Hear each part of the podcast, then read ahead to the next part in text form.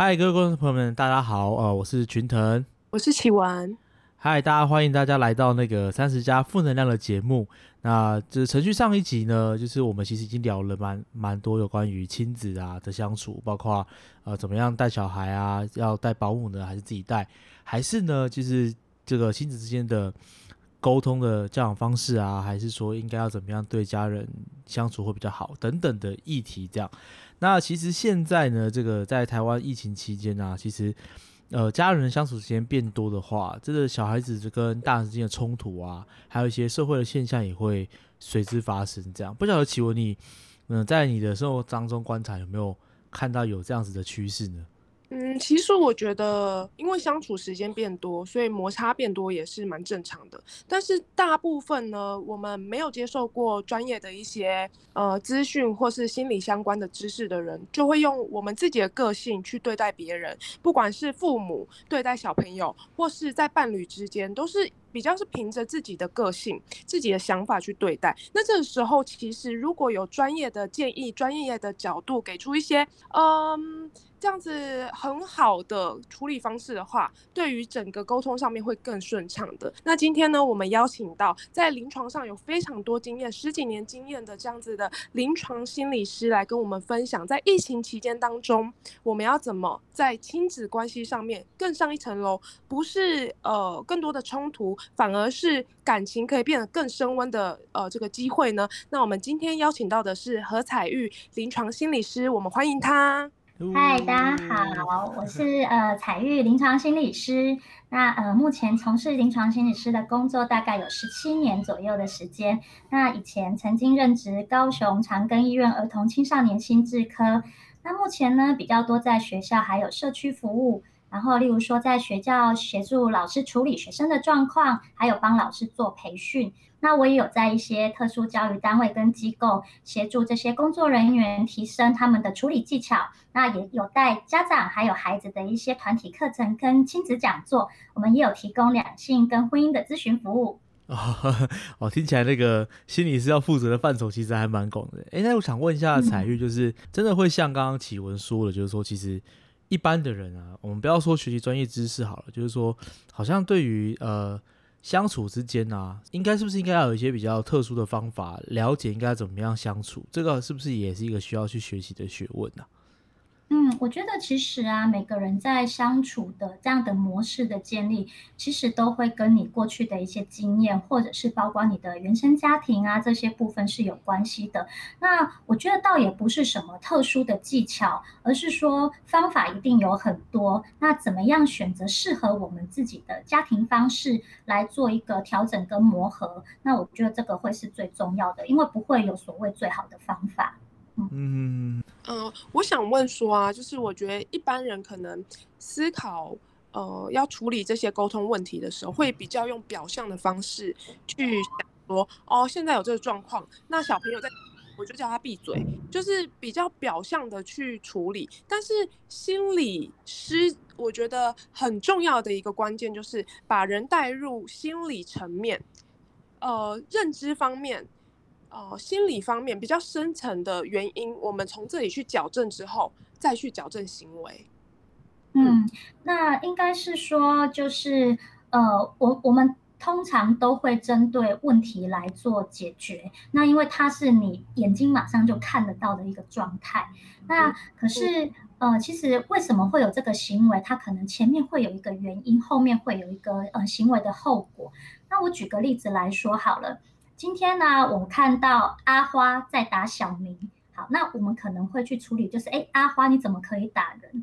可是呢，搞不好前面是因为小明先骂阿花，对。可是如果我们没有去理解到，哎，原来是因为小明先骂阿花的这件事情，阿花才会打人的话，我们可能就会针对是阿花的行为来做处理。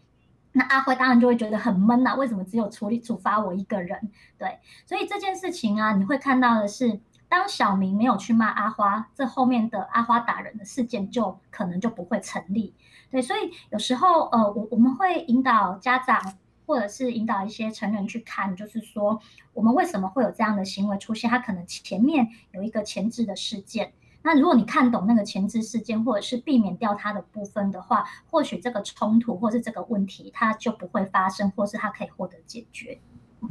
回到我们其实今天想要聊的主题啊，就是说为什么会突然间想要聊，就是有关于心理的层面啊，包括解决冲突跟问题。其实就是呃，刚刚前面有提到嘛，就是因为现在新冠肺炎疫情其实到现在已经一年多，将近两年的时间。那其实，在国外有很多的数据其实显现，就是说，嗯，当这个家庭相处的时间变长的时候啊，其实啊，不管是家暴率啊、离婚率啊，其实包括生育率也可能都会变高，就是说。大家待在家的时间变多了，所以呃，关系亲密也有可能会有，但是冲突啊，跟一些问题呢，也会随之浮现出来。这样，那也也是不晓得说，在台湾是不是也会有像国外的那个模式一样，也会有这样相关的情形。好，那其实我简单讲一下，就是其实，在呃国外的状况，因为他们去年就突然的大爆发，所以那整个的呃疫情的影响其实是很严重的。所以像有一些国外的数据显示，就是他们的，例如说通报率提高了呃十几层，甚至有到呃三三倍之类的一个状况，其实它是很短时间的就。呃，受到这样的影响。那其实台湾的部分，因为我们其实比人家晚了一年。那呃，其实，在前几天我有听到一个呃，刚好一个转播，那他有提到，就是卫福部其实有统计，我们在这疫情期间的家暴通报率其实是有提高大概十二趴左右的。所以这些东西其实它呃。它是其实有在慢慢的做一些酝酿，所以像过去啊，我们可能都要工作啊，都要呃求学，所以有一些距离感产生的一些呃状况或是问题就会被忽略掉。可是现在大家都要住在一起，呃。例如说，我们两个可能本来生活习惯就比较不一样啊，或者是亲子关系不好，那甚至是婆媳问题这些部分等等。那现在大家都要一起的状况下，它其实呃这个家暴或者是我们所谓的冲突的这个风险，其实相对就会提。但其实危机也可能变成转机，对不对？没有交集的人们，然后交集在一起的时候，其实也是多了机会啊，可以让彼此的感情变更深入。那要怎么去转换这个危机变成转机的部分？我我觉得前提应该是说，你要先去看我们呃原本的一个关系状态是什么。对，如果我们原本的关系其实是好的，那会因为疫情的关系，可能可以有更好的一个互动。可是如果我们原本的关系是不好的，那呃在这个期间反而会有一些冲突。那我我举一些例子来说好了，可能你你会产生的一些。呃，亲子冲突或是家庭冲突的状况，好，例如说，呃，我们的生活习惯改变，然后再来就是大家彼此时间安排的问题。那如果你是有小朋友在家的话，像小朋友的一些学习状况啊，那呃，家长可能就会时时的盯着你，看到底发生了什么事情。然后呢，你可能也会面临到，哎，家事上的分配，为什么老是都看到老公坐在那边像猪队友一样，什么事情都不做，那当然就会很美松啊，对。然后当然，呃，夫妻教养的一些观念，或者是说，甚至我们大家庭居住的一些困难，其实都会在呃这个地方会开始显现出来。所以我觉得，其实还是要看原本你们的一个关系状态是什么。那我觉得，如果像你刚刚说的啊，就是因为感觉好像历历在目，就是对啊，因为其实我们的听众该蛮多的小孩子的年纪啊，其实应该都是差不多在小学左右啦。就是说，可能可能小学再大一些，大概十岁、十一二岁，那也可能再再小一点，四五岁。那在这个稍微算是儿童的阶段啊，其实有时候就是很难要求他们跟大人就有这种所谓的理性沟通嘛。就是就就就是小孩子，你要怎么跟他理性沟通？不管是小朋友自己在家就是爱欢啊，还是说其实大人自己有压力，我觉得那个情境。非常非常多样啦，但是如果我们今天不管这些背后的背景，好了，就是说，反正今天冲突就是发生了，今天就是小朋友就是就是小孩子在待在家时间太长，然后呃，就是一一让我让这个大人本身没办法好好工作的时候，那大人可能情绪就会上来，然后可能东西打翻了，然后我就生气发怒，就说你这个死小孩怎么可以都不听话？这样假设类似像这样的情境的时候，就是冲突已经爆发了，发生了，那如果任凭他下去的话，那那很有可能就是就是在小孩心中留下一个阴影啊，然后大人也不知道应该要要怎么解决。那如果是以您的观点来看啦，就是说，事情发生的当下，我们彼此之间情绪到底应该发生什么样子的变化？然后，如果我们知道了这个立场的不同的时候，可不可以去控制或调整，让这个情境不要发生？好，那我觉得这个分为呃，我我会分为我会分为几个阶段来谈的哈。第一个就是说，呃，我们在完全都没有受过所谓的训练，或者是没有没有练习过的一个状态。可能我们在冲突点的时候，就会容易说出一些不好听的话，那或者是说，呃，甚至有些人可能会，呃，肢体肢体上会有一些冲突。那所以在这个当下的时候，呃，可能就会像我们说的，提高了一些可能暴力的一些风险，这是一个部分。那第二个阶段要谈的是说，嗯，假设我们知道我有这样的问题，那我去学习看怎么样去察觉我自己。跟呃控制我自己的状态。好，举个例子来说哦，呃，像我们常会教教我们的呃家长或者是孩子去学一个东西，就是察觉自己的状态。因为当你今天呢，你要呃所谓压起来的时尊，你的身体呀一定会有一些所谓的生理反应啊，对，压起来就是不不不舒服、不高兴、想要生气的时候，对。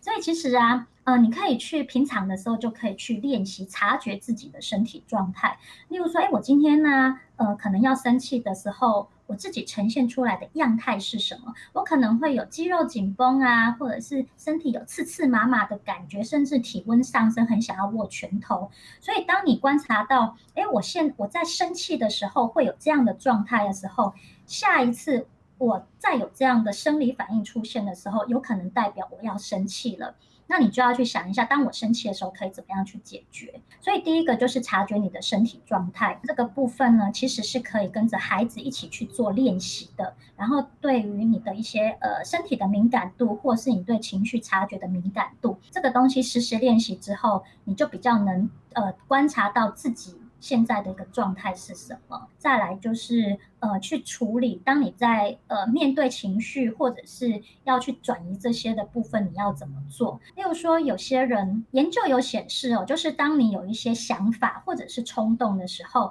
你停六秒钟，它可能就会有不一样的行动。所以在呃，当你停下来去 hold 住，稍微 hold 住自己的时候，会可以思考一下，我现在怎么了？发生什么事？那像我们有一些小朋友，他会想要冲动打人的啊，那我们有时候会教他们把手手放在口袋里面，哎，或者是你手手去呃用你的左手去握住你的右手之类的，就是当你有一个另外一个行为出现的时候。让你原本的行为没有办法很快的去做的时候，等于有点像是我们说的拮抗作用了。当我把手手放在口袋，我是不是就没有办法当下就举起来打人？对，那所以在这个时候也让他可以有一个缓冲期，让他去做一个思考。哎，我现在可以怎么做？往等一下的行动可以怎么做？所以家长的部分其实也是一样哦，我们可以去想一下。我今天当跟我的孩子或者是我另外一半有冲突的时候，通常他是在什么样的状况？那我的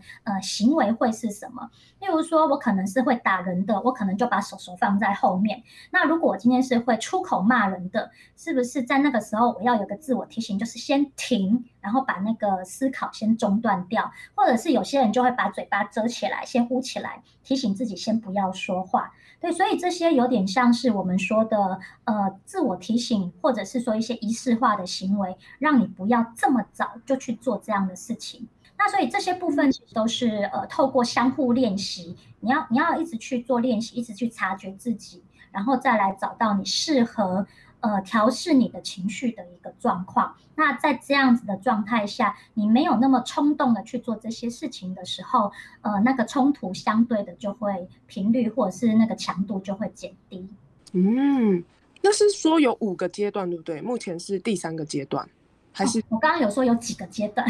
所以我现在就是我我们可以先谈到这个部分，就是先做身体的察觉，嗯，先先辨识那个事情是什么，情境是什么，然后再来做身体的察觉，然后再来做你自己对于这些事情的呃一个舒压或者是说调试的一个方式。所以这三个其实是一个一直循环在做的部分。对，那如果说万一你真的觉得，自己练习这些都有困难的时候，其实你可以，例如说找同伴，例如说，哎，我有一个。呃，好朋友可以带着我做这样的练习，或者是说，像也有些人会找我们做咨询，那有呃专业人员来协助你做这样的一些练习。因为有时候，呃，我有时候我们在一些过程中其实是会有一些盲点是看不到的。呃，诶，我今天可能在当下，我今天发生的一些事情，那我可以事后把它写下来，然后我们再来做一些所谓的呃问题的分析。哦，原来我。看到这个人的时候，常常就会被送，常常就会发脾气。那我那时候的想法到底是什么？为什么我对这个人有这么多的一些不舒服？那可以开始慢慢的去理清这些呃状况，然后再来帮助自己怎么样去跟这个人做阴影，这样也是一个方法。所以其实很像教练的角色，对不对？就是心理教练。去写 对啊，其实其实呃，其实心理师跟教练，因为我自己也有在学教练技巧啦，对，所以我其实有发现这些不一样的地方，对，就是心理师跟教练的角色其实有些不一样。但是如果我们可以呃，透过跟你的对谈中，让你自己去呃思考，发展出适合你的方式，那会比我们直接给你答案来得好啊。了解，不是直接给你鱼，是给你钓鱼的。就是方法，对对，没错，是的。刚刚听下来啊，就是感觉好像很多责任其实就是在父母的身上嘛。可是有时候其实也是要帮父母说点话，就是说，因为毕竟又要工作嘛，又要上班，然后就是又要负责任养育小孩子，其实压力比较大是难免的啦。当然，这个不能够成为就是可能呃行行使言语暴力或者是身体暴力的借口，这样。只是我我是想说。呃，我应该说，我想说的是啊，就是父母们总是有很多的苦衷跟很多的不得已啦。就是说，当自己状态不好的时候，就是当然是会很容易很多负面的反应发生。那比起就是说，在在那个当下，可能我们已经发生了一些不好的情绪，然后我们想着要试着怎么挽回，或者试着怎么控制的时候，在平时的状态的时候，我我们是不是可以更多的去？了解为什么我们会发脾气，然后我应该要怎么样让自己维持在一个心平气和的状态，就是这个是有方法的嘛？比起在可能冲突发生之后，我们试着挽救啊，有没有可能就是让大家可以去预防跟避免，就是我们常常发脾气的这件事情？这样。嗯，OK，好。那我我觉得其实现在的一个状态，大家都很辛苦，是因为。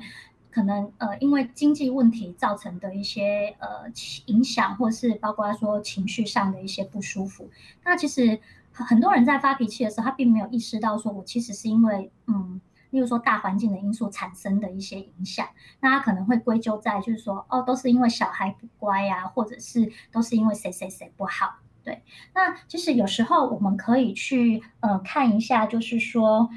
当我今天，嗯，我我今天是不是有一个所谓的呃背后的一些资源可以去做一些连接跟利用？例如说，我今天呃情绪容易上来的时候。或者是说我察觉到我自己有一些状况的时候，我是不是有人可以去做一个沟通跟表达？那我们举我们举夫妻相处的例子来说好了。例如说，哎，我的另外一半他是不是可以呃给我一些支持？那当呃我在跟孩子有一些呃互动上的一些困难的时候，我们彼此可以怎么样去做搭配跟一个提醒？第二个部分就是说，呃，我们跟应该是说每个人的价值观都不一样，所以或许我们可以再跟另外一半去讨论的，就是说，呃，我们对这件事情的看法是什么？那如果看法是不一样，或者是做法是不一样的时候，我们彼此可以怎么样去做一些调整跟提醒？我我觉得有时候在不管是夫妻相处，或是我们在跟人的相处上，其实这些磨合跟弹性度其实都是很重要的一个学习。那如果我们非常坚持自己的一个呃做法跟方式的话，除非另外一个人呃完全认同你，或者是他完全愿意改变自己来配合你，不然那个冲突一定都会出现。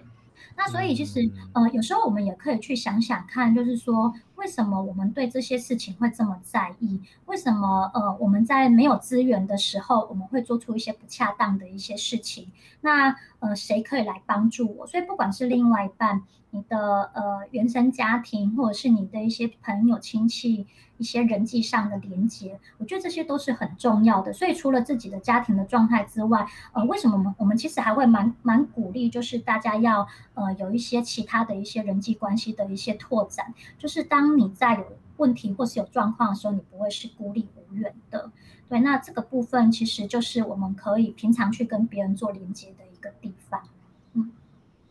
嗯，OK，所以如果翻成白话文来说，就是 哦，不是白话文，就是说，所以如果如果总结来说，其实就是父母们如果能够互相取暖的话，其实对于自己的 家庭的发展，其实非常帮助的，是吗？我们如果我们的方向是一致的，包括我们的教养方式，或者是我们的呃生活的一些模式，可以去做一些彼此适合的调整的话，这个方面呃这这样的方向，其实相对对于家庭的稳定，或者是彼此的情绪稳定，会是比较好的。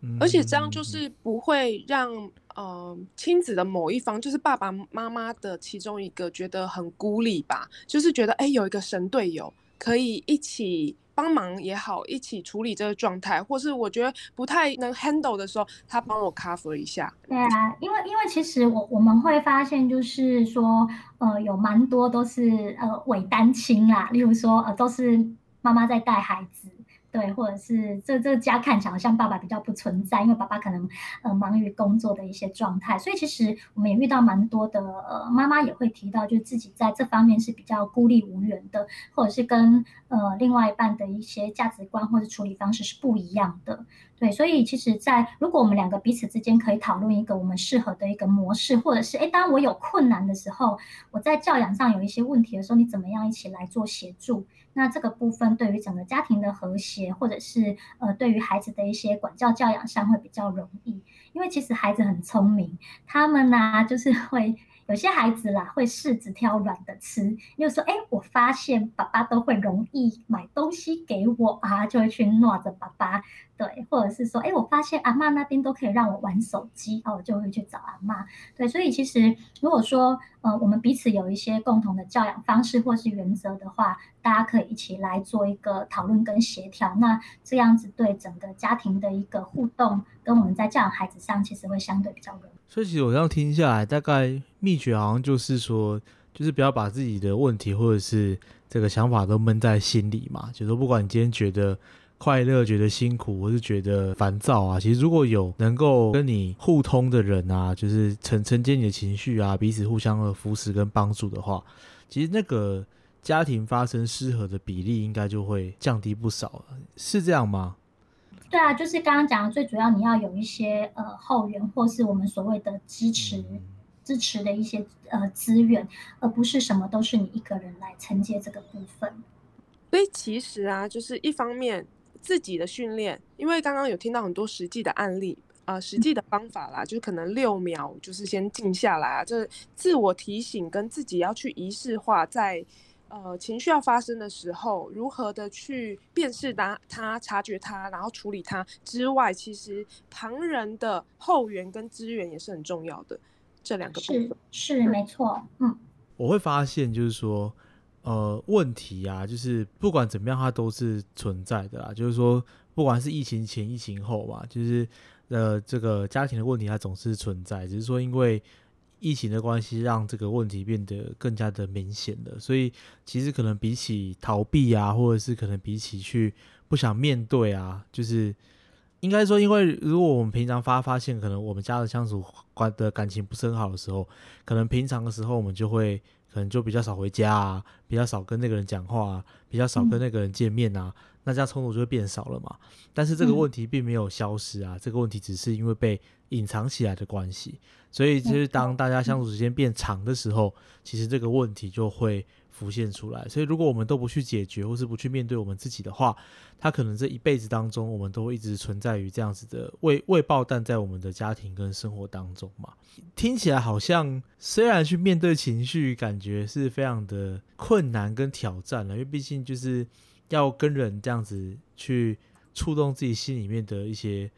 可能不太愿意被触碰的部分的时候，其实都多少应该都会很多的挣扎跟挑战吧。可是如果好像真的不去处理的话，就是我们就一直会处在一个不好的状态，这样子，对我们的生活啊、心理健康可能都是会有很不好的影响。这样，嗯，对，所以其实我们也蛮鼓励的，就是说，呃，因为有一些人他是没有准备好要处理自己的状态，但是如果你觉得，哎，我的确遇到一些困难，而且我也呃预备好要去处理的话，那我觉得你就可以找个咨商师，找个心理师，然后协助你做这样的一些呃后续的一些问题解决，会比自己一个人在那边空想来的好。好，所以今天很谢谢彩玉，就是跟我们分享，就是说在在您的专业上看到的，就是其实人的心理还是真的是一个蛮复杂的东西啦，就是好像没有办法一言以蔽之啊，就是说我们用一个什么样子的方式，或者是用一个什么样子的模式就可以解决所有的问题，好像没有办法这样子。但终归一句，就是可能还是要自己要先察觉到自己的状况啦，就是说当你发现到有问题的时候，其实那个就是一个可以去改变啊，可以去。嗯，转换的一个第一步嘛，对吧？嗯嗯嗯，好，太好了，从自己开始。对啊，因为其实啊，我我觉得最后一个结论就是跟大家分享是，呃，我们都觉得要改变别人，但是其实改变别人是困难的。但是你如果察觉到自己的一些状态是可以调整的话，改变自己会比改变别人更容易。嗯，以上。哦，所以也就是说，就是就像您您您刚刚说的嘛，就是比起就是都是都是小孩不乖啊，都是老板机车啊，就是都是就是都是这个世代的错。我们现在薪水很少，就是比起怪东怪西，就是如果我们自己的想法其实可以调整跟改变，让自己的心态变更健康的话，其实这些问题可能对你来说都不会是问题了，是这样吗？呃，他也不见得不会是问题，但是他可能可以，但是他可能可以减少对你的影响，因为你可能转个念头，然后换个不同的思考方向，或许有一些你觉得的呃困难或者是阻碍，但是它或许是后面带来的礼物也说不定。嗯嗯嗯嗯嗯觉得收获良多，谢谢彩玉。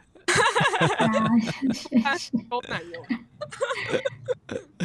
好啊，今天非常谢谢彩玉跟我们分享哈，那就是我们在节目就到这边。那就是如果其实听众们听到就是我们这几集的节目啊，如果是不管是对于呃可能亲子相处或者是教养，如果有任何的问题或者你有想知道的部分，其实也可以，哎，要怎么跟我们联络啊？我们有留信箱吗？好像没有，对不对？好，算了，那我们就直接结束好了。好，那就是 非常谢谢。好，等一下，等一下，我最后做个结尾，就是 好，就是非常谢谢大家的收听哦。那我们今天这个节目就到这边，那我们就跟大家说拜拜喽，拜拜。好，拜拜。